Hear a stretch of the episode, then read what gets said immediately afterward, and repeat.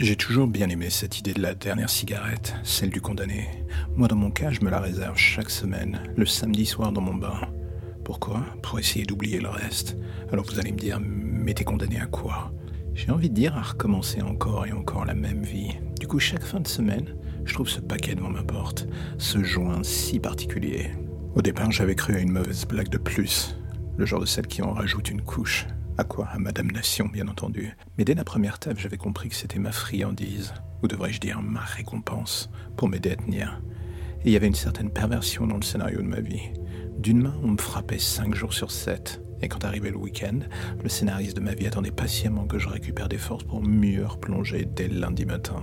C'est salaud, je l'admets. Et du coup, chacune des taffes de joint était comme une porte de sortie s'ouvrant encore sur une autre, un long corridor me promettant une hypothétique fuite qui finissait par ne jamais arriver.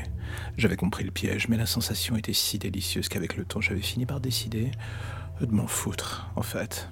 Vous voyez, quand on est le diable et que l'on se doit gérer la lente et certaine destruction de l'univers, il y a un moment ou un autre où même la plus pourrie des âmes commence à tanguer comme un navire à la dérive. Je suis une femme dans les yeux des uns, un homme pour d'autres, un démon pour tous. Je suis tout à la fois et en fin de course, je suis l'éponge de vos vices.